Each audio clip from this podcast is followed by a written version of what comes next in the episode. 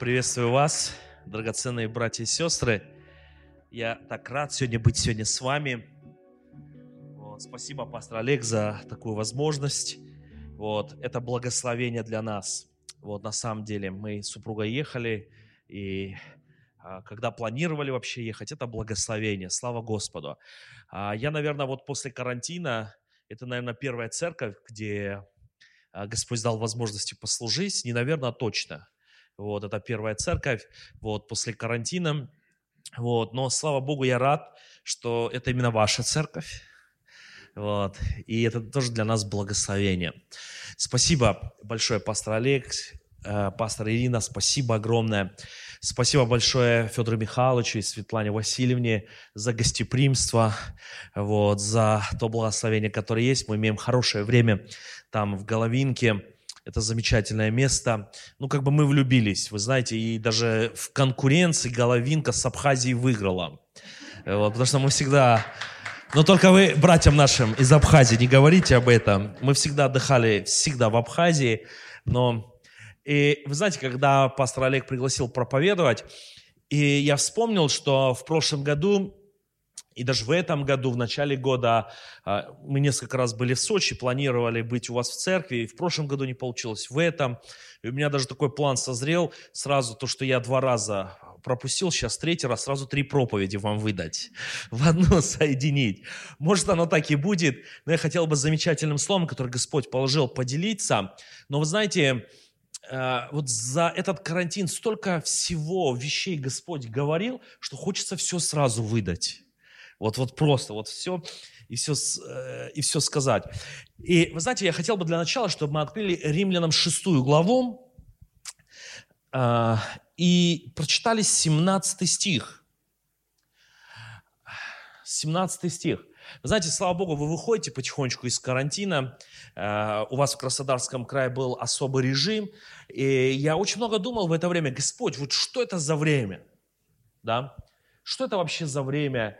А, оно, насколько оно чуждо, было ли оно в истории или не было оно в христианстве. Я много думал, и вы знаете, и я изучал разные истории про испанскую чуму, как себя церковь так вела, тогда вела, э, другие, которые были в истории. Но вы знаете, интересную вещь, а, Господь показал мне, что вообще в Его Слове, в первом псалме полностью описывается карантин, но только не физический, но духовный. И как будто Министерство здравоохранения и Всемирная организация здравоохранения, они брали прямо оттуда, знаете, все рекомендации. Помните, рекомендация, чтобы самоизоляция, не общаться, да? Вот, и написано, что блажен муж, который не ходит на совете честивых, не сидит в собрании развратителей, не стоит на пути грешных, вот, а духовность самоизоляция. Знаете, я подумал во время этого карантина, вот если бы верующие, они на самом деле придерживались тому, что написано в первом псалме. Ну, к примеру, а, а, а, рекомендации Всемирного здравоохранения, чтобы мы мыли руки, мы заходили, и санрайзер, или как вот эта вот штука, мы, э, да, вот мы вот протирали руки, там написано, послушайте, что в Слове Божьем, в законе Господом, воля Его, и о законе размышляет день и ночь. Вот Слово Божье очищает, освещает нас. Очень важен духовный иммунитет, и будет он посажен, как дерево при потоках вод. И вы знаете, еще самое главное, что написано, что нечестивые они погибают и так далее. Они как прах, возметаемый ветром. Когда ты видишь, что вдруг у тебя первые симптомы духовного заболевания, нужно бежать к врачу. Вот, вы знаете, и это ничего не чуждое. И давайте мы возьмем пример с этого духовного, э, с этого карантина физического и принесем в духовный мир. И это очень важно. Это очень важно, нам не перепутать. Вы знаете, мы отдыхали, э, когда сейчас вот мы были в Головинке, с нами был епископ из Калуги, и мы с ним недавно, в октябре месяце, были вместе в рабочем служении в Корее. И вы знаете, и кто был в Корее, вы знаете, что там очень вкусное кофе. Оно вкусом с рисом. Вот, поэтому мы не пили это кофе, вот, потому что они считали это самым вкусным кофе в мире. Но, вы знаете, ну, это жареный рис, перемолотый, смешанный с кофе, ну, какой-то такой рисово-кофейный напиток. Вот. И поэтому мы нашли французское кафе, вот, и там было кофе. И вы знаете, мы пили, ну, приходили туда пить кофе. И там на выходе стоял такой же вот, э, как эта штука называется? Санитайзер, вот такой, вот на выходе во всем мире, это, ну, как бы санитайзер, чтобы руки мыть. И, знаете, и мы выходим, еще карантина не было, он говорит, подержи кофе, я, говорит, это самое, руки помою. Ну, я взял, кофе держу, и он бах-бах, оттирает, оно не оттирается, оно липнет у него так, он еще раз, короче, он говорит, я чуть не пойму, что это. И в этот момент корейские глаза у корейцев, которые работали в этом кафе, они сразу стали армянскими, такими здоровыми, такие чик, расширились. Оказывается, это был жидкий сахар, который стоял на выходе почему-то. Ну, ну, умом не понять корейцев, это, это, это особая культура. Вот. И вы знаете, и потом они салфетки понанесли, мы не могли, он не мог руки оттереть. Вы знаете, потом двое суток, каждый раз, когда я смотрел на него, я вспоминал, я не мог ничего серьезно делать, ни учения слушать, ничего делать. Вы знаете, вот иногда я к чему это говорю? Это, это э, э, я говорю к тому, сейчас вот мы к римлянам вернемся, 6 главе, 17 стиху. Иногда мы путаем Божье Слово, сан, э, вот этот, э, саня, который должен очистить нас, этот накип зла снять из нашего сердца, греха, мы очень часто это путаем жидким сахаром. И мы, знаете, открыли Слово Божие, мы почитали, а мы не очистились, а мы какую-то сладость добавили к своей жизни, знаете. И так в жизни все не сладко. А тут со слова сладкое, что-то вот вырвали из слова, какое мне нравится, а дальше мы не посмотрели, что же Господь говорит. И вот в 17 стихе очень сильно говорит апостол Павел, он говорит, благодарение Богу, что вы, быв прежде рабами греха, от сердца стали послушны тому образу учения, которому предали себя. Знаете, вот, вот, вот очень, очень классное место из Писания. И апостол Павел, он говорит, вот знаете, вот очень часто мы как относимся к учению, как относимся к слову, да? Ну, так как бы непосредственно. Ну, опять учение, опять это, дайте нам что-то практичное или еще что-то. Но апостол Павел говорит, что вы, вы такие, какой образ учения вы приняли. То есть ты и я, наша жизнь является продуктом того учения, которое есть внутри нас, в которое мы приняли. Ты и я, мы продукт учения. И хотим мы это, не хотим. Может, может человек быть малограмотным человеком, но это тоже какое-то определенное учение в каждом из нас есть. И очень часто мы воспринимаем Слово Божие как этот жидкий сахар. Вы знаете, вот налили, у нас там липнет, и хорошо, аллилуйя, все, слава Богу, сладость добавили в своей жизни. Но Слово Божие – это обоюдоострый меч. Слово Божие, оно призвано изменять нас. Это Слово, оно, знаете, оно злу, э, э, злую накипь снимает из нашего сердца. Помните один день из жизни этого Дениса, Ивана Денисовича, да? Вот. И там интересный такой сюжет в конце вот этого рассказа, когда пришла посылка к бандиту, а к баптисту не пришла посылка. И он говорит, ну что ж, не пришла ж посылка тебе, где ж тот, тот Бог? Он говорит, да я вообще как бы Богу я посылки и не молил, но я молился, чтобы Господь злую накипь снял из моего сердца. Да?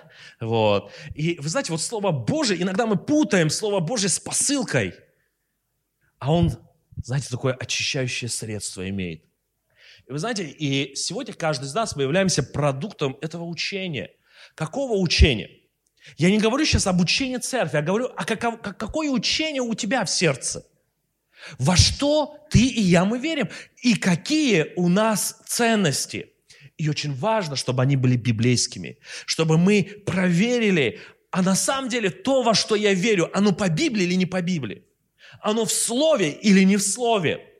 Вы знаете, с развитием медиатехнологий, YouTube-каналов и с карантином, когда мы можем сидеть дома. И, вы знаете, я одну вещь заметил, что у людей больше времени во время карантина появилось. Они больше смотрели каких-то христианских там каналов, проповедников и так далее. Но что я заметил, что во время карантина мало кто более духовней или более святей стал. Казалось бы, больше смотришь, больше получаешь.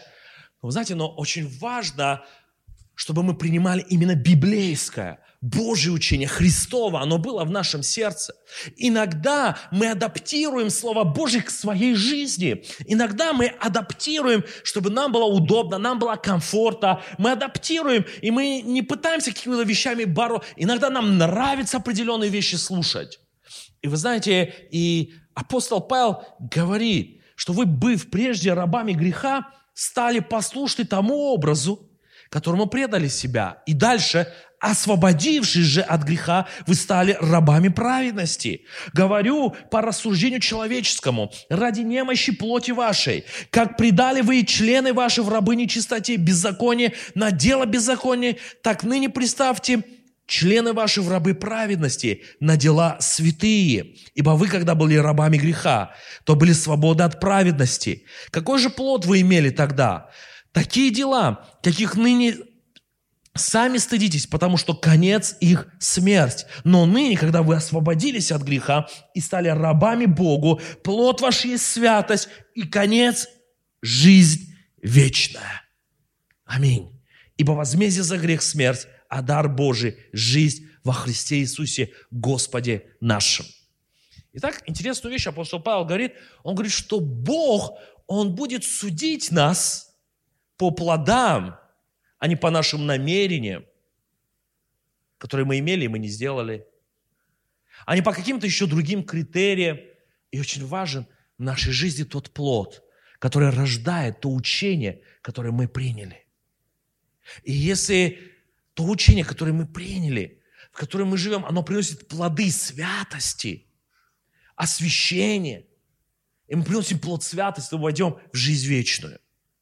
Знаете, сегодня очень много есть таких вот духовно усыпляющих учений.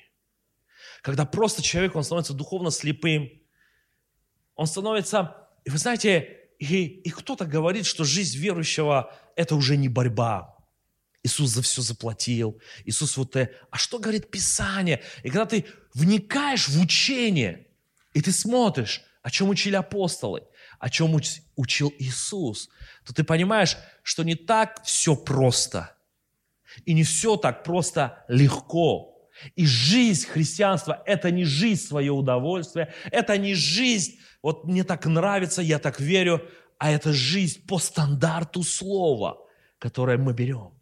И мы читаем, и мы вникаем, и мы начинаем смотреть, есть это на самом деле в слове.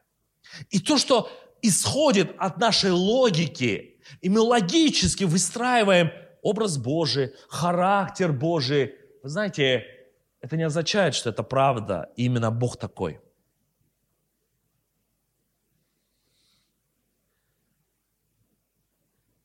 Бог вне нашей логики. И мы логически представляем, да Бог не мог так поступить, да Бог не мог так сделать, а Бог не так... Вы знаете, вот когда ты открываешь и ты читаешь послание Галатам, пятую главу, когда Господь говорит о плодах Духа Святого, послушайте, о, о плодах Духа. И прежде Он говорит, смотрите, 18 стих, если же вы Духом водитесь, то вы не под законом. Дела плоти ваши известны, а не суть. Дела плоти известны, не суть прелюбодеяния, блуд, нечистота, непотребство, идолослужение, волшебство, вражда, ссоры, зависть, гнев, распри, разногласия, ереси, ненависть, убийство, пьянство, бесчинство и тому подобное. Предваряю вас, как и прежде предварял, что поступающий так Царство Божие не наследует. Плод же Духа, любовь, радость, мир, долготерпение, кротость, милосердие, вера, воздержание, на таковых нет закона. Но те, которые Христовы распяли плоть, со страстями и похотями. Если мы живем духом, то по духу и поступать должны. Вот интересно, интересно, апостол Павел, знаете, мне так нравится апостол Павел, он всегда конкретизирует. И он говорит, поступайте по духам, не будьте исполнять дела плоти. И потом он берет и конкретизирует, что он имеет в виду под делами плоти. И он говорит, что дела плоти – это блуд, нечистота, невоздержание, это непотребство, это ссоры, это зависть, это разногласия, и это соблазны, и все это дела плоти. И он говорит, и в ком это есть? Он говорит, они в Царство Божие не идут. Царство Божие не наследует. Знаете, очень интересная вещь. Что-то, это место из Писания, оно не стыкуется с современными веяниями учения, которые сегодня есть. Что Иисус за все заплатил, что даже не нужно просить прощения за грех, ты заранее прощен и так далее. Но Господь, Он призывает нас освящаться, и Он говорит, плод же Духа, и Он перечисляет противовес всем этим вещам. И он говорит, что те попадут в Царство Божие, у кого есть такие плоды. Так как же рождать эти плоды? Вот в первую очередь важно проверить учение. Во что я верю? Проверить внутри своего сердца. А во что же? Я верю в Бога, в Деда Мороза, который все прощает, стишок рассказал, он тебе подарки дал. Или я верю в настоящего Отца. И Он мой настоящий Отец который может, как настоящий отец, еще и дать ремешка. И он не посмотрит, что ты девушка. Знаете, иногда дочерей не надо наказывать. Когда читаешь «Премудрости Соломона», это в каноническом писании, там написано, что дочерей больше надо наказывать. И написано, что отец, он, он не спит, пока не выдаст дочь замуж. Он ходит, как, знаете, как сторож, как, как лев, и охраняет, защищает. Послушайте, Слава Богу, просто у меня трое дочерей. Вот. И приходится много молиться, получить откровение, как вот служить им. И вы знаете, и очень важно, очень важно понимать, что наш Бог, Он Отец. Или Он настоящий? Какое учение внутри меня? Какой образ? И вы знаете, с чем мы столкнулись, и что я увидел во время этого карантина? Общаясь со многими пасторами, с церквями, видя, что происходит. И первое, что я увидел, что мы преломляем Божье Слово через европейские мозги. Мы преломляем это Слово. Вы знаете, я очень советую вам посмотреть, есть моя проповедь в церкви, называется «Когда у нас нет понятия мы». Вот посмотрите обязательно. Вот, а, в Ютубе. И мы преломляем, и для нас Бог, Отец, это мой личный, индивидуальный Бог. Это мой личный отец. Это мой личный спаситель. И вы знаете, вот под этим личным, под этим личным, знаете, такая вот такая собственность, мы теряем в этот век индивидуализма понятие, что мы церковь, и мы его семья, и мы вместе. И даже когда идет молитва «Отче наш», я помню эти книги в 90-е годы, я помню эти проповеди, что «Отче наш» неправильно мы молимся, что «Отец мой», что значит «Отче наш». Но послушайте, но Иисус не ошибся когда он сказал «Отче наш». Потому что тот Бог, который является нашим Отцом, Он точно такой же Отец, брату и сестре, которые справа, слева сидят. Вы слышите? И мы должны так мыслить. И мы должны так воспринимать церковь. Мы должны друг друга так понимать, что мы все вместе. Мы, Иисус, когда молился, говорит, Господи, я молюсь о всех верующих, чтобы они были едины, как мы с тобой едины. Это так важно. Вы знаете, здесь написано, что кто приносит разногласия, разделения и так далее, соблазны, они в Царство Божие не идут.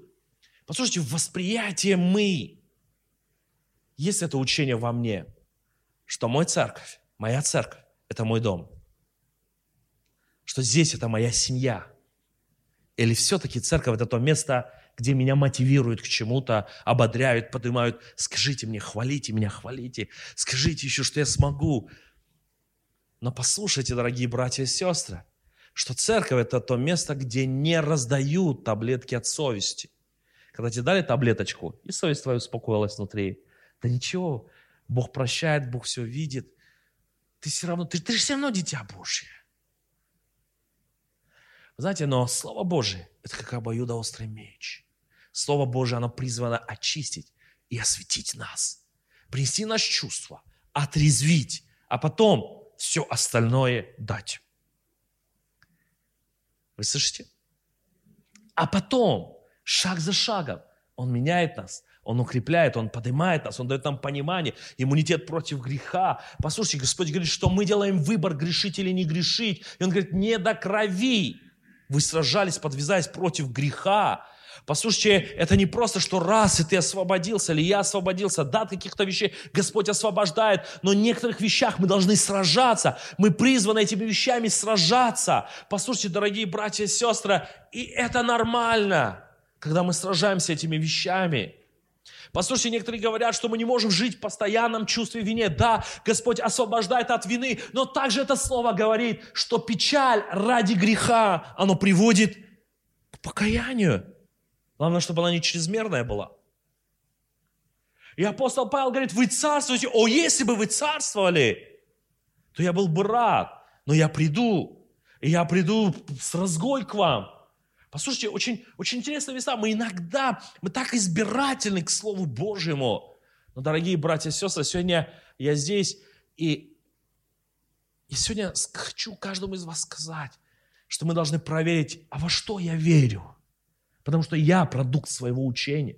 Если этот продукт, этот плод, который являюсь я сам, он сегодня, он лоялен греху, он лоялен к определенным вещам, он открыт к зависти, к жадности и многим другим вещам, то что-то не то с моим учением. И если совесть моя не осуждает, если для меня это стало нормой, послушайте, то в этом есть что-то неправильно. И когда мы смотрим Слово Божие, мы должны позволить этому Слову изменить нас изнутри. Потому что Бог, Он видит нас изнутри. Мы должны позволить этому Слову очистить нас. Мы должны позволить этому учению изменить нас, чтобы Бог, Он просто пришел и очистил. Чтобы Слово оно обличило то, что не так, то, что как мы не так мыслим, не так думаем, не так делаем. Послушайте, мы должны посмотреть на свою жизнь с позиции того, что мы священники. Что Бог призвал каждого из нас быть священником. И Слово Божие говорит, что мы есть царственное священство, народ, взятый в удел. Аминь. И вы знаете, это не какая-то такая позиция власти, но это также позиция ответственности.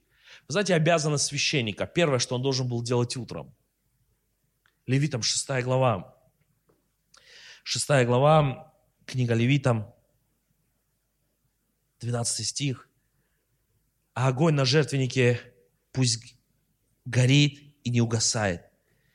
И пусть священник зажигает на нем дрова каждое утро и раскладывает на нем все сожжения, и сожигает на нем тук мирный, огонь непрестанно пусть горит на жертвеннике и не угасает. Послушайте, вот это была обязанность священника с раннего утра. Зажечь огонь. И он должен был это делать каждое утро. Каждое утро. Каждое утро. И потом туда все сожжения, жертвы и все остальное. Это не было такой пятиминутной молитвой утром. Потому что разжечь огонь – это не быстро. А еще и зажарить полностью, чтобы полностью жертва сгорела. Это не две минуты и не три минуты. Это концентрация внимания. Это жертва временем. Послушайте, нам нужно научиться смиряться посреди суеты и шума, которая вокруг нас. Которая вокруг нас. Знаете, я так обрадовался, когда объявили карантин. Я думаю, вот наконец, у кого проблемы с молитвенной жизнью, у них наладится молитвенная жизнь. Я так обрадовался, думал, ну неужели, ну, ну теперь-то люди должны более духовными стать. И вы знаете, когда как пастор через время, буквально через 2-3 недели, знаете, все боятся, у нас, у нас все испугались, все по домам. Все, в город ты выезжаешь, апокалипсис просто в городе.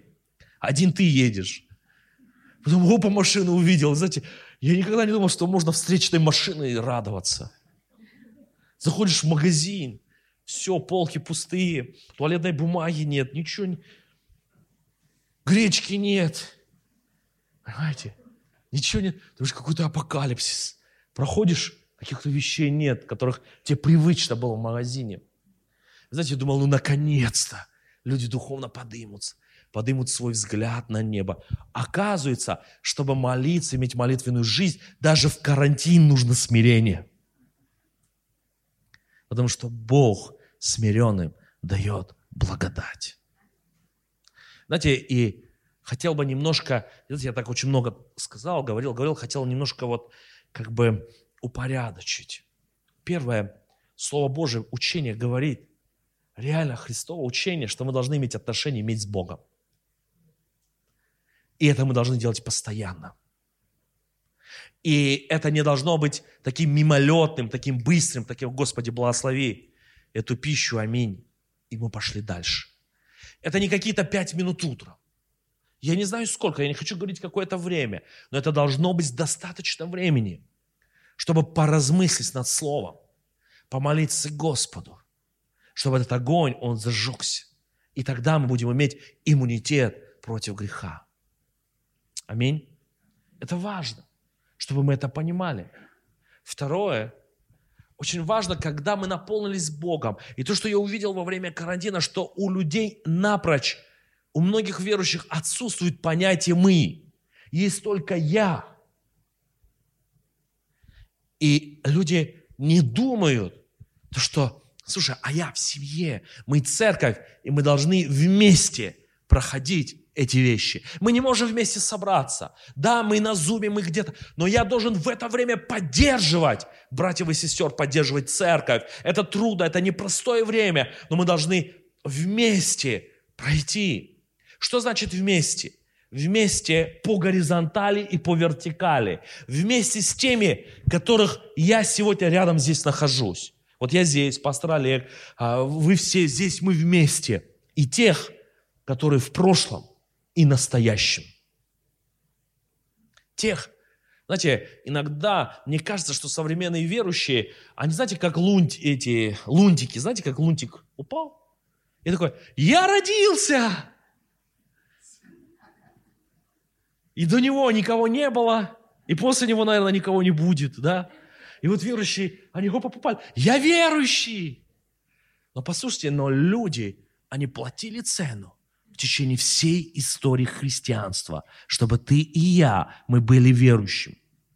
И так важно это не забывать, потому что у нас это связь поколений. И Писание говорит, послание к евреям, имея облако свидетелей. Кто такое облако свидетелей? Он дальше перечисляет, кто это такие. Начиная от патриархов, имея облако свидетелей. Бог, Он называет тебя Богом Авраама, Исаака и Иакова. И Он говорит, я есть Бог, я пришел к тебе, Бог Авраама, Исаака и Иакова. Люди с прошлого в жизни Израиля. Он говорит, я их Бог, и я твой. Чтобы мы не потеряли эту цепь. Послушайте, понятие «мы», мы понимаем, что мы христиане, мы верующие, мы семья из истории, из прошлого и будущего, следующего поколения. Кому мы передадим дальше эту веру? Тех, которые пойдут. Это наши дети. И связь. И какой пример сегодня мы показываем, какую церковь мы строим. В такой церкви они будут жить через 30, 40, 50 лет, когда нас не станет. Послушайте, что мы строим. Знаете, есть замечательная история. Послушайте, есть замечательная история в книге Маковеев, когда рассказывается о старце, который шел. И, знаете, ему было 90 лет, и все, что ему нужно было, ему нужно было просто попробовать свиное мясо.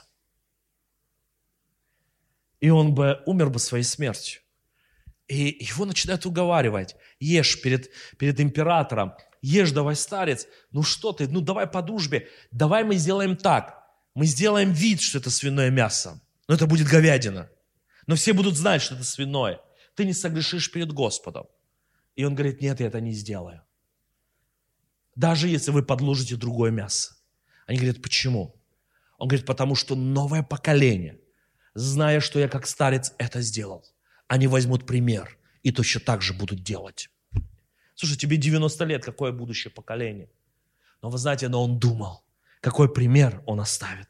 И не захотел облегчить свою жизнь. Послушайте, дорогие братья и сестры, сегодня облегчая, принимая легкое верование, мы усложняем жизнь наших детей, потому, потому что они дальше еще больше ее облегчат. Мы сделали лайт-версию, они сделают еще больше лайт-версию. Они еще больше облегчат. Но наша задача, наша жизнь, чтобы мы принимали Слово такое, какое оно есть. Мы понимали, что у нас есть в этом понимании мы связь поколений и связь с друг с другом. Аминь. С друг с другом здесь вместе. И знаете, я понял, что люди, я увидел, что, вы знаете, проповедью о личном спасителе, о личности, индивидуализме у людей вот, вот просто вот, вот пропало это понимание, что мы вместе идем в Царство Божие, что Бог, Он наш общий Отец, и что единство наше, от этого зависит пробуждение этого мира. И как важно, чтобы мы были близки друг к другу, мы сопереживали, мы, мы не думали, о, какой он плохой. Мы, мы думали друг о друге. И если ты чихаешь, ну, может быть, подумав о других, тебе стоит воздержаться, а не так, что мне все равно. Да мне все равно, мне я, я чихать хотел на всех остальных, я приду, меня должны... Послушайте, вот это понимание, забота друг о друге, а может быть у сестры и брата ничего есть. Когда у нас есть это понятие «мы», мы поддержим.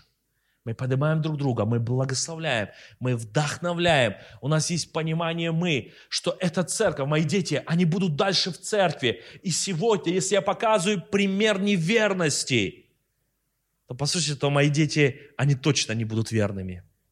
Они взяли этот образ, этот пример, и так важно быть верными Богу, друг другу, верными друг другу, верными церкви, Послушайте, и в этом есть благословение Божье.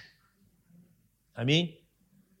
Потому что если я сегодня один раз перешел из церкви, мои дети три раза перейдут. Потому что семя, она растет и дает плод. Но когда у нас есть понятие «мы», послушайте, это очень многое меняет. И я понимаю, и я думаю о прошлом, о настоящем и о будущем. Теми, которые рядом, и теми, которые будут после меня. И вы знаете, и это позволяет сохранить себя. Следующее, то, что я понял в этом карантине, во всем вот в этом, я говорил, первое о молитвенной жизни, о жизни, чтобы Слово оно освещало. Второе, о понятии «мы». И третье, то, что я увидел, что вы знаете, что у верующих есть склонность просто облегчить себя, свою веру. Вот, вот просто вот, вот облегчить его, просто вот принять. И вы знаете, даже многие вещи, они просто надуманные. Они просто вырваны из контекста Слова Божьего. А это все называется оправдание, самооправдание. Самооправдание. Мне легко так верить. Но послушайте, но когда ты берешь слово, и ты смотришь, и ты приводишь эти места из Писания. Ну, к примеру, вот мы читали Галатам, мы читали о плодах Духа Святого. И когда человеку, который завидует, ты говоришь, таковые не войдут в Царство Божье. Он говорит, по благодати. И знаете, сегодня тема благодати это стала бичом. Просто бичом. Потому что сегодня не каждая благодать, которая проповедуется, она библейская. Не каждая благодать. И не каждая благость Божью, которая называется благостью Божией, она есть та благость, которая есть в Писании. Ведь иногда, знаете, вот в одном месте из Писания говорит, по-моему, царь Давид, он говорит, а мне есть благо, что я пострадал. Ну, не всегда для нас это благо, правильно же, страдание. И не всегда мы подразумеваем под благостью даже страдание. Но Писание говорит, что любящим Бога, призванным по Его изволению, все содействует ко благу. Аминь. Знаете, люди, когда 11 сентября, когда самолеты врезались в Нью-Йорке в башню, я читал историю многих, которые кто-то на рейс опоздал, кто-то на такси вовремя приехал, и они опоздали. И они все были злые, что они опоздали попасть в эти здания, на свои рабочие места, на встречи. Но, знаете, так они были счастливы, что было позже. А сколько таких вещей Господь делает в нашей жизни, и мы даже не догадываемся. Мы сердимся на Господа, мы сердимся, мы сердимся на свою жизнь, на себя, а на самом деле это Господь позволил определенным сложностям, страданиям, определенным вещам, чтобы они были в нашей жизни, но через это Бог, Он явил свою милость, а мы даже об этом и не догадываемся. Мы даже об этом даже и помыслить не можем, но это был Господь. Именно Господь в этот момент уводил от определенных вещей. И этим являл свою благость и милость в нашей жизни. Поэтому так важно, дорогие братья и сестры, послушайте, если определенные вещи ты внутри понимаешь, что ты этим облегчаешь, облегчаешь, послушайте, проверь, проверь. Открой слово и посмотри, что говорит это слово. Не просто из контекста, а в контексте всего слова. Хотя бы как минимум в контексте Нового Завета, что Бог говорит об этом. Что Бог говорит об этом. Он говорит, предайте члены тела вашего в орудие праведности. И что ты и я, мы должны быть рабами праведности. Что значит раб? Раб – это смиренный не по воле. Если бы было по воле, то он был бы уже не рабом. Ох, как иногда нам не хочется поступать правильно – И вы знаете, но когда Господь, Он приходит, и мы понимаемся, что в каких-то вещах, но на самом деле нужно включить смирение. Я должен смириться перед Словом. Я должен смириться перед Господом. И тогда эта благодать, она будет явлена в моей жизни. В жизни моих братьев и сестер. Когда я понимаю реальную картину. Знаете, я увидел одну вещь, что многие верующие, они не осознают реальность дьявола, реальность сатаны, вообще все, что, что он может сделать. Вообще не осознают. Я недавно, я выписал только маленький список, что Новый Завет говорит о дьяволе. Я сказал, дорогие братья и сестры, вы думаете, что молитвенная жизнь, она не особо важна, но посмотрите против вас, кто воюет. Не потому, чтобы возвеличить дьявола, но в Священном Писании есть много мест о дьяволе. И знаете, Иоанна 10.10. 10. Я пришел, чтобы вы имели жизнь, жизнь с избытком. Нам нравится это место. Но сперва Иисус говорит, что вор приходит для того, чтобы украсть, убить и погубить. Апостол Павел говорит, что дьявол может захватить человека в свою волю, поработить волю человека. И послушайте, и, и много мест из Писания, что он отец лжи, он клеветник. Послушайте, он может схватить человека в свою волю, он может осудить. У него есть сети, что он ходит как рыкающий лев, ища кого поглотить. И все это против верующего человека, против тебя. Ох, как нам нужна Божья защита. Ох, как нужна нам бдительность. Знаете, Священное Писание говорит, что дьявол, он расставляет сети, чтобы не попасть вот в эти сети. Ох, как нам нужны живые отношения с Богом. Как нам нужно знать Слово Божье в чистоте, без примесей. И хранить себя, чтобы не попасть во все то, что приготовил дьявол. И это еще передать своим детям. И это еще передать своим детям. Ох, как важно, ох, как нам нужна реальная молитвенная, реальная жизнь в Слове Божьем. И реальная жизнь в церкви. Неформально я в церкви. Не просто я здесь, знаете, как вот номинально. Не просто я номинальный член, но я здесь в церкви, чтобы не только меня мотивировали, благословляли, вдохновляли, но я здесь, чтобы меня корректировали что моя жизнь, она открыта для коррекции, чтобы кто-то меня скорректировал, чтобы здесь моя жизнь менялась, потому что это есть Дом Божий. Вы слышите? Это есть то место. Вообще без Дома Божьего оно невозможно. Бог так, Он предопределил, что будет церковь. Что это не просто будут индивидуальные верующие. Он определил. И мы сразу же с первых страниц Писания мы видим, Деяния апостолов, что сразу же верующие люди собирались для молитвы, для учения, для причастия и для общения. Четыре вещи, которые сразу они были в церкви. И это были живыми вещами. Живыми. Иногда мы обращаем на второстепенные вещи. Но это было, послушайте, это самое сильное, самое основное, что было, это фундамент церкви. Учение, молитва, причастие и общение с друг с другом. Сразу же, с первых. И вы знаете, что удивительно, что в Деянии апостолах всегда все те, которые уверовали, всех называли учениками Иисуса. Что присоединилось столько-то, столько-то учеников. Один раз написано о христианах, что в Антиохии церковь верующие начали называться христианами. Но что интересно, что церковь – это было собрание учеников. Учеников. Учеников. Что значит быть учеником? Это означает трудолюбие, дисциплина и терпение. Это означает то, что нужно для учения. Вот эти три вещи. Трудолюбие, дисциплина и терпение. Что нужно учиться. Оказывается, я прихожу в церковь не просто вдохновиться, но еще и учиться. А если я не любил учиться? Тогда надо смиряться.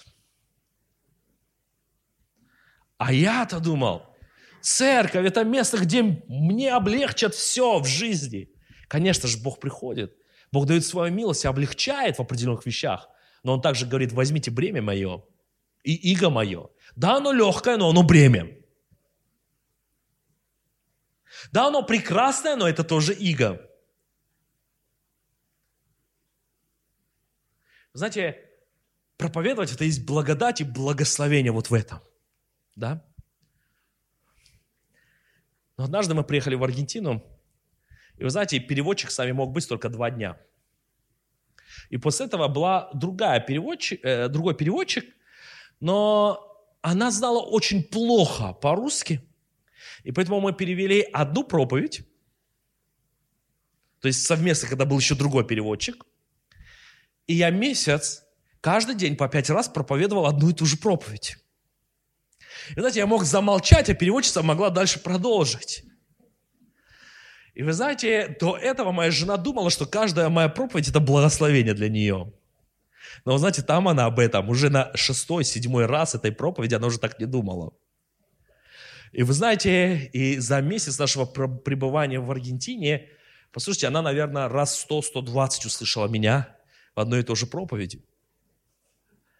И вы знаете, ну что интересно, и вдруг я понял, это же прекрасно проповедовать, ну я это всегда понимал. Но вдруг я понял, что это тоже иго. Проповедовать одну и ту же проповедь 120 раз. И ты связан. Ты же не хочешь, ты хочешь посидеть, послушать, но тебе говорят, нет, ну ты скажи слово здесь. Ну можно послушать записи, но ну, это другое дело. Поделись что-то с людьми. И вы знаете, все, что могла переводчик перевести, кроме проповеди, здравствуйте, мы из России, мы благодарны вам, что вы нас приняли.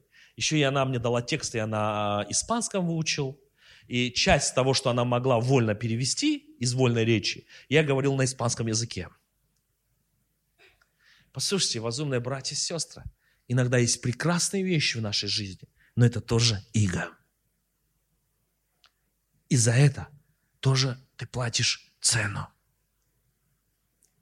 Поэтому, дорогие братья и сестры, дорогие мои, я хочу вернуться к римлянам к 6 главе,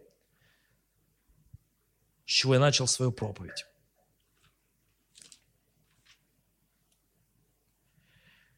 Послание к римлянам, 6 глава, 17 стих. Благодарение Богу, что вы, быв прежде рабами греха, от сердца, от сердца стали послушны тому образу учения, которому предали себя. И когда вы придете домой, когда в течение этой недели вы будете размышлять, Может, кто-то будет поститься, молиться. Посмотри. От сердца, какому образу учения ты послушай. Какому образу учения ты предал себя. И проверь, оно сегодня библейское. Или сегодня оно просто такой облегченный вариант. Или сегодня просто ты позволил своему сердцу, позволил себе, послушайте, какому-то самооправданию войти в свое сердце, какому-то иному учению, какой-то смеси, примеси. И позволь, чтобы всегда в твоем сердце был тот образ, образ Иисуса Христа – чтобы всегда, каждый день в твоем сердце было живое слово, которое будет менять тебя, изменять. Позволь Господу, чтобы Он смог просто, Он смог просто изменить определенные вещи в твоей жизни, твое отношение к членам твоей семьи, к служению, к жене, к мужу. Чтобы это отношение, оно поменялось. Отношение к церкви, чтобы оно было, как говорит Слово Божье. Мы должны стоять вот в этой истине. Очень часто мы недооцениваем силу учения. Мы недооцениваем силу учения. Но сегодня очень важно, чтобы в нашем сердце было правильное учение. Аминь. Было правильное учение. Было правильное учение. И вы знаете, и не всегда это учение, оно легкое оно всегда несет в себе силу. Оно несет в себе и помазание, и в тот же момент оно несет нам вызов. Вызов меняться. Вызов меняться. И послушайте, всегда будут люди, всегда, которые будут стараться это облегчить. Это, извините сказать, да не обращай так настолько внимания, да не заостряйся, да не это, да вот, да, да вот это не так, это не так имел в виду, а вот это и так говорит, и так говорит. И послушайте, я одному брату сказал, один брат в нашей церкви, он увлекся определенным учением, и вы знаете, и он начинает свидетельствовать, и он говорит, я жил по чувствам вины, я этот был, я освободился, вот благодать Божия, все. И, и вы знаете, и дальше продолжает какие-то вещи. И он говорит, ты, ты знаешь, я договорился с Богом. Я сказал, Господи, вот ты знаешь, не хочу бросить курить. А Господь сказал, сынок, это твой выбор, кури. Но это твой выбор.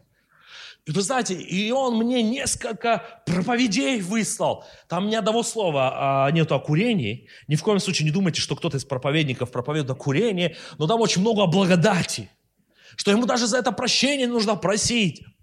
Знаете, я приехал к нему в офис, я открыл ему Галатам пятую главу, я открыл, что делающие непотребство в Царство Божие не войдут, и попросил ему объяснить, как он освободился от Ветхого Завета, вошел в Новый Завет. То есть он говорил, что мы проповедуем по Ветхому Завету, что мы там учение, закон. И я ему попросил объяснить место из Писания из Нового Завета. И он посмотрел на меня и сказал, слушай, я и так понимал, что я грешен. То есть все-таки он понимал. Он говорит, ну ты сегодня еще и добавил. Я говорю, а что было с собой? Он говорит, ну мне нравилось такое учение. Вот если честно, мне нравится так. Ну мне нравится так. Послушайте, мне нравится так. Мне нравится не платить десятину. Мне нравится не жертвовать. Мне нравится приходить в церковь, чтобы тебя мотивировали. Мне нравится, что у меня есть право выбора. Мне нравится. Мне нравится. Я говорю, слушай, с этим мне нравится, ты можешь оказаться вне Царства Божьего. И он говорит, да. Послушайте, поэтому проверьте. Нам нужно проверить свое сердце. Проверить, какое там учение. Аллилуйя. Знаете, я очень наслаждаюсь, когда я слышу проповеди вашего пастора. Наверное, это единственный проповедник в нашем содружестве, чьи проповеди я слушаю. Признаюсь честно. Аллилуйя я не знаю, ну, если бы я был бы в Сочи, то другим нашим пасторам Содружества не говорите, я бы точно ходил бы в вашу церковь и точно бы служил бы в вашей группе порядка. Аллилуйя. Точно. Вы знаете, но иногда мы не ценим то, что мы имеем, И это бывает в каждой церкви. Знаете, безжалостный, подлый удар члена церкви в спину пастора. И знаете об этом ударе? Когда приезжает проповедник, он проповедует о чем-то, а пастор три месяца об этом проповедовал, и люди подходят к нему и говорят, мы первый раз, мы никогда такого не слышали. Ох, как классно! Я никогда не думал об этом, что так вообще. И вы знаете, а пастор три месяца об этом говорил. Послушайте, дорогие братья и сестры, очень важный момент, вот услышьте, очень важный момент, который мы услышите, что когда мы придем на небо, там будет оценено не то, что мы чувствовали, не в том, что здесь я себе хорошо или плохо, мы будем оценены верностью. Верностью к Богу, к людям, к служению, к церкви, вообще к верностью. Вот в этом мы будем оценены этим, когда мы придем на небо. И я хочу там на небесах получить, знаете, одно слово от Господа. Верный. Раб. Верный добрый раб войди в радость Господина твоего. Это самая большая оценка. Но когда я приду туда на небо, и Господь, я не скажу, Господи, а ты знаешь, я мурашки чувствовал по коже. Я чувствовал вот это. Мне так хорошо было. Мы будем судимы не потому, как мне хорошо было в церкви, а насколько я был верен. И верность – это самое важное качество. Будьте верны прежде всего Слову Божьему. И когда ты и я, мы верны Слову Божьему, то мы можем, послушайте, являть и любовь друг к другу, и иметь понимание мы, что мы, мы вместе, мы церковь. Когда мы верны Господу, мы верны своей семье, мы верны церкви, послушайте, много мы можем сделать, когда есть это качество, верность. Это больше всего, что ценится Господом. И эта верность Господу позволит первостепенный отделить от второстепенных интересную вещь, может, кому-то это поможет. У меня еще пять минут есть, да? Может, это кому-то поможет, то, что я заметил еще во время пандемии. Я же говорю, хочу много вам сказать. Послушайте, что я заметил, что для многих верующих мир рухнул во время этой пандемии. Потому что все, что связано было с их служениями, попало под карантин. Понимаете? И вдруг я смотрю на лидера нашего прославления. «А, репетировать нельзя. Смотрю, тот, который отвечает за зал, за украшение. Украшать нельзя. А мы на Пасху декорации приготовили. И вы знаете, у них просто мир рухнул. И танцевать нельзя. Мы в офисе собирались, по сути, небольшим, вот, небольшим числом из... Танцев... Танцевать! И вы знаете, я смотрел на них – и для них христианство рухнуло, потому что их служение остановилось. Знаете, я сказал одну вещь. Я сказал, вы знаете, дорогие, мы прожили без этих служений, и мир не рухнул. Конечно, все эти служения важны, они нужны церкви, и они должны быть. Но есть фундаментальные вещи. Это учение, молитва, мы молимся вместе, цепочкой по домам, через Zoom – мы слушаем Слово Божие, мы имеем общение, мы имеем причащение и благовестие. Это вот пятое, которое неотъемлемое. Вот если эти вещи есть, это все, что нужно фундаментальное. А все остальное строится на этом. Все остальное, оно строится на этом. Без всего этого можно прожить. И вы знаете, и вдруг я смотрю, у них какой-то переворот. О чем, о, о, о, к чему я это веду? И я говорю, а давайте мы сейчас сосредоточимся на благовестии. Сосредоточим свое внимание. И те силы, которые мы направляли, чтобы украшать зал, еще что-то делать, что-то придумывать, танцевать, мы подумаем, как мы в это время мы можем проповедовать с другим. Как мы можем еще больше молиться, еще какие-то вещи делать для Господа. И вы знаете, дорогие братья и сестры, поймите очень важную вещь, что верность Богу подымет в первостепенные те вещи, которые есть внутри нас, которые есть в Слове Божьем, оно подымет. И мы будем исполнять это. еще с большим дерзновением. Будем проповедовать Евангелие, будем нести Слово, будем в этом расти. А как станцевать? Мы это уже по ходу. У нас все получится. Аминь. Я иногда говорю в церквях, если в, том, в, том, в той церкви, в котором хотя бы за служение один раз не, засветил, не засвистил микрофон, то это не как у святых. Потому что обычно, знаете, знаете, я всегда говорю, когда что там засвистел на служение, я говорю, так бывает во всех церквях у святых. Нет, исправлять не надо, но просто вы... Еще не конец служения, еще все. Послушайте, а все остальное, я помню, послушайте, выходит детское служение, кто-то выучил стишки, кто-то... А весь зал сидит и с упоением слушает, как дети рассказывают стишки.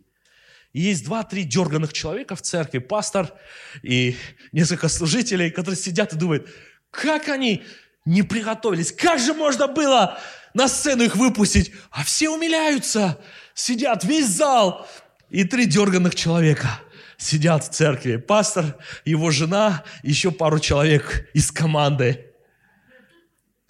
Ну, так бывает тоже у святых. И знаете, и потом за годы своего пасторства я уже понял, пусть уже рассказывает хоть как. Потому что иногда нам тоже нужно смиряться. Главное, мы вместе. И у нас есть дети, которые рассказывают стишки. Оказывается, и вы знаете, я сижу, и вы знаете, и, и вообще дети так выучили, не выучили, какой-то хаос на сцене, а я сижу и радуюсь. Оказывается, у нас дети в церкви. Их немало. А есть другие церкви, в котором, знаете, мы однажды были с моей супругой в одной церкви, где самый молодой в церкви было 57-58 лет. И, знаете, и, и сразу мы ищем 5 плюсов. О, слава Богу, дети вышли, уронили микрофон. Слава Богу, у нас есть что ронять. У нас есть микрофон. Ее можно уронить. Есть что ронять. Потом думаем, а если сломался? Следующий плюс что если сломался, это может быть повод купить новый, или у нас есть люди, которые ее отремонтируют. Ищешь вот так вот плюсы эти. Но не это важно. И не в стишках, и даже не в проповеди воскресенья есть важность такая. А есть ценность в том, что мы есть церковь, мы дети Божьи. Есть Слово Божие, есть учение, есть молитва, есть общение, в котором мы узнаем друг друга. Вот это настоящие ценности церкви. Аминь.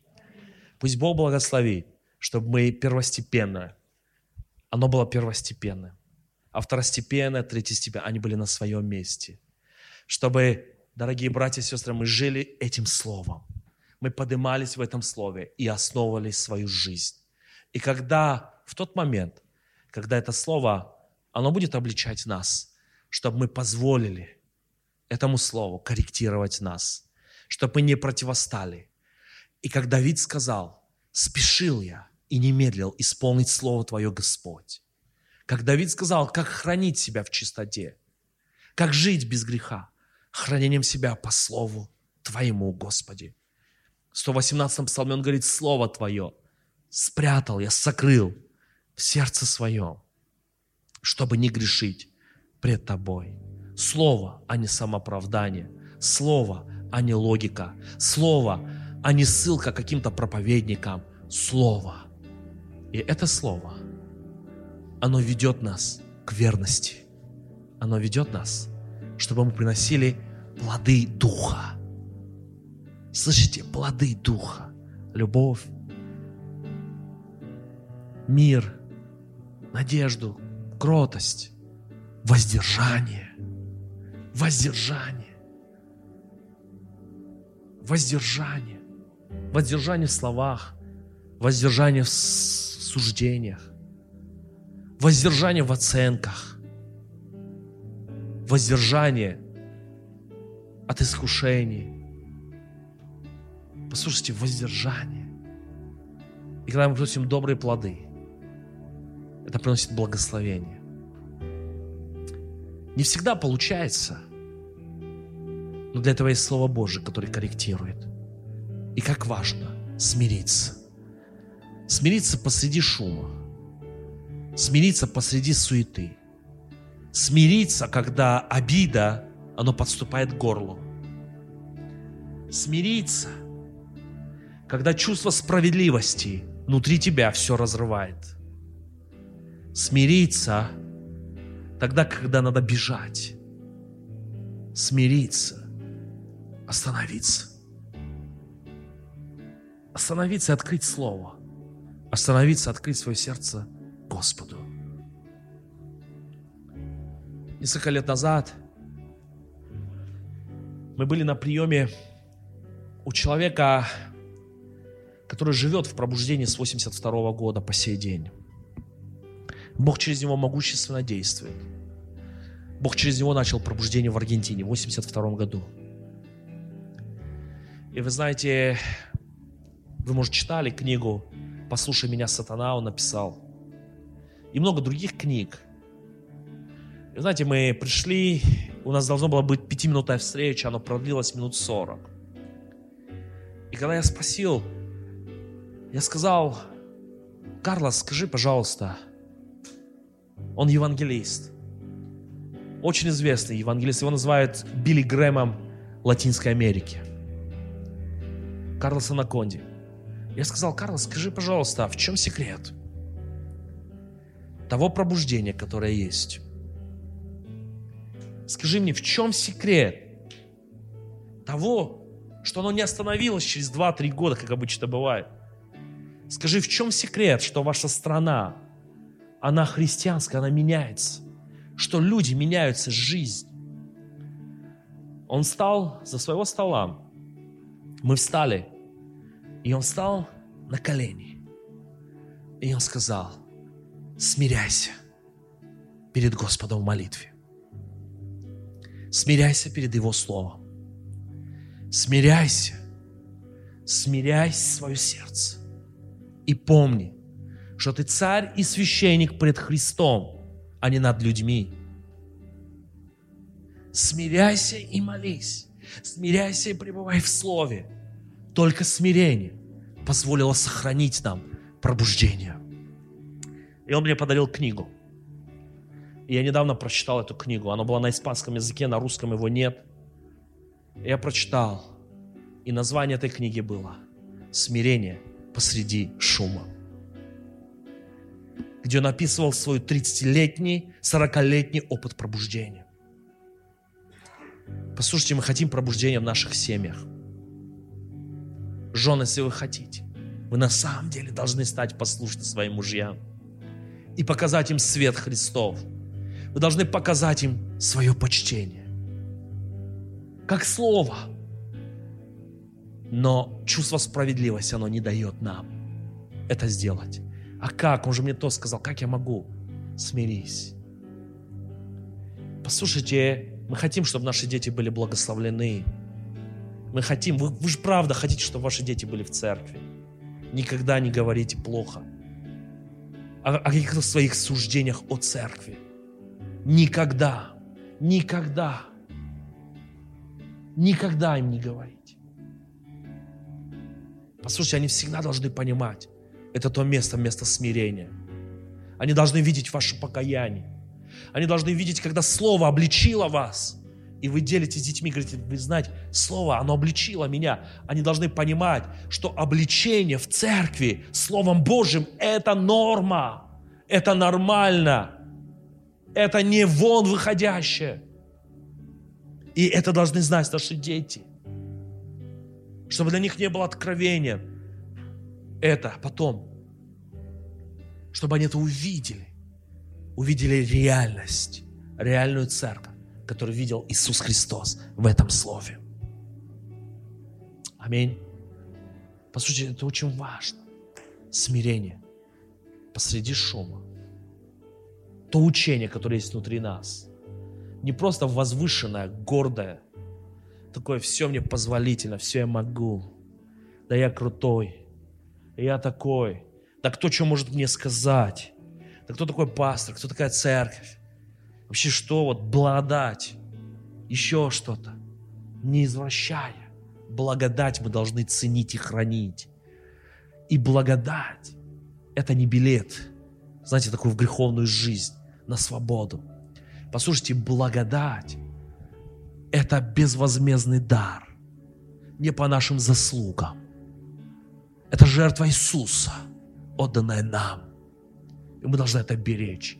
Нам дали, что как жемчужину мы эту жизнь сохранили в себе.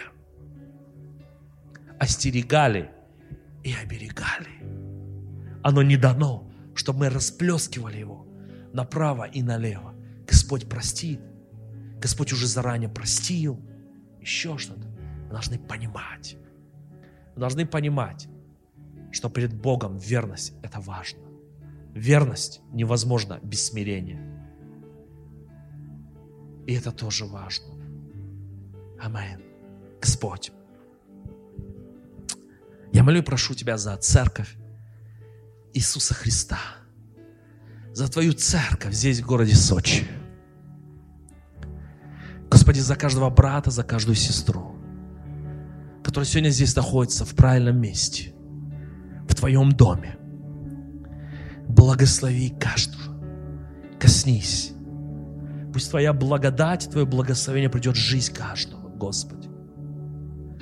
Боже, помоги, чтобы каждый из нас, Господи Боже, в каждом из нас был тот образ, Твой образ, образ Твоего Слова. Господи, Твое Слово говорит, что мы взирали на Твой образ и изменялись, переходили из веры в веру в образ совершенный. Господи, помоги нам расти в этом во имя Иисуса. Господи, очисти, освети наши сердца. Прости, если мы, Господи, позволяли какому-то самооправданию, легким верованием войти в наше сердце. Боже, во имя Иисуса Христа. Пусть сегодня, Господи Боже, Твое Слово, оно меняет каждого из нас. Помоги, когда мы будем рассуждать и размышлять и заглядывать в свое сердце на этой неделе, а во что я верю. А то, что я верю, я верю ли в том, что это из Писания исходит? Или это мое человеческое? Помоги нам, чтобы мы вникли, проверили свое сердце. И это делали постоянно, Господи. Боже, помоги нам стоять в Твоем учении, в Твоем Слове. Помоги нам приносить плоды для Твоего Царствия, Господи. Помоги нам хранить единство, Боже, во имя Иисуса. Хранить, Господи Боже, единство, Твою любовь, Твой мир, Твою благодать нести людям, которые вокруг нас. Во имя Иисуса. Пусть сегодня Твоя слава и Твоя благодать будет в жизни каждого из нас. Во имя Иисуса. Просто благослови каждую душу, кто здесь находится. Используй в Твоем призвании, Господи, Боже, помоги, чтобы каждый был верен, Боже, тому призванию, исполнил Твою волю, Господи, здесь на земле, во имя Иисуса. Пусть Твоя слава и благодать будет. Я молю и прошу Тебя за служительскую команду этой церкви, за пасторскую семью. Я благословляю именем Твоим святым Боже, благослови, чтобы они никогда не были подвергнуты искушению, Господи, не позволили искушению облегчить, что-то уменьшить, но чтобы они приносили, как Слово Твое говорит, что правды, истины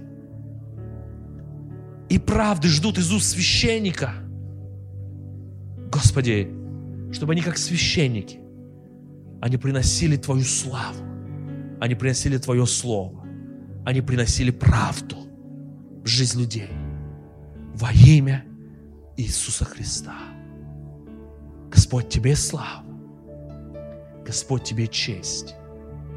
И пусть, Господи, ту роль в Твоем пробуждении, ту роль, Господи Боже, которую Ты хочешь, Ты отвел для этой церкви в этом городе, они исполнят и принесут Твою славу и будут благословением еще большим, еще большим, еще большим благословением для этого города, для этой страны во имя Иисуса. Господь, мы благодарим Тебя и славим во имя Иисуса. Аминь.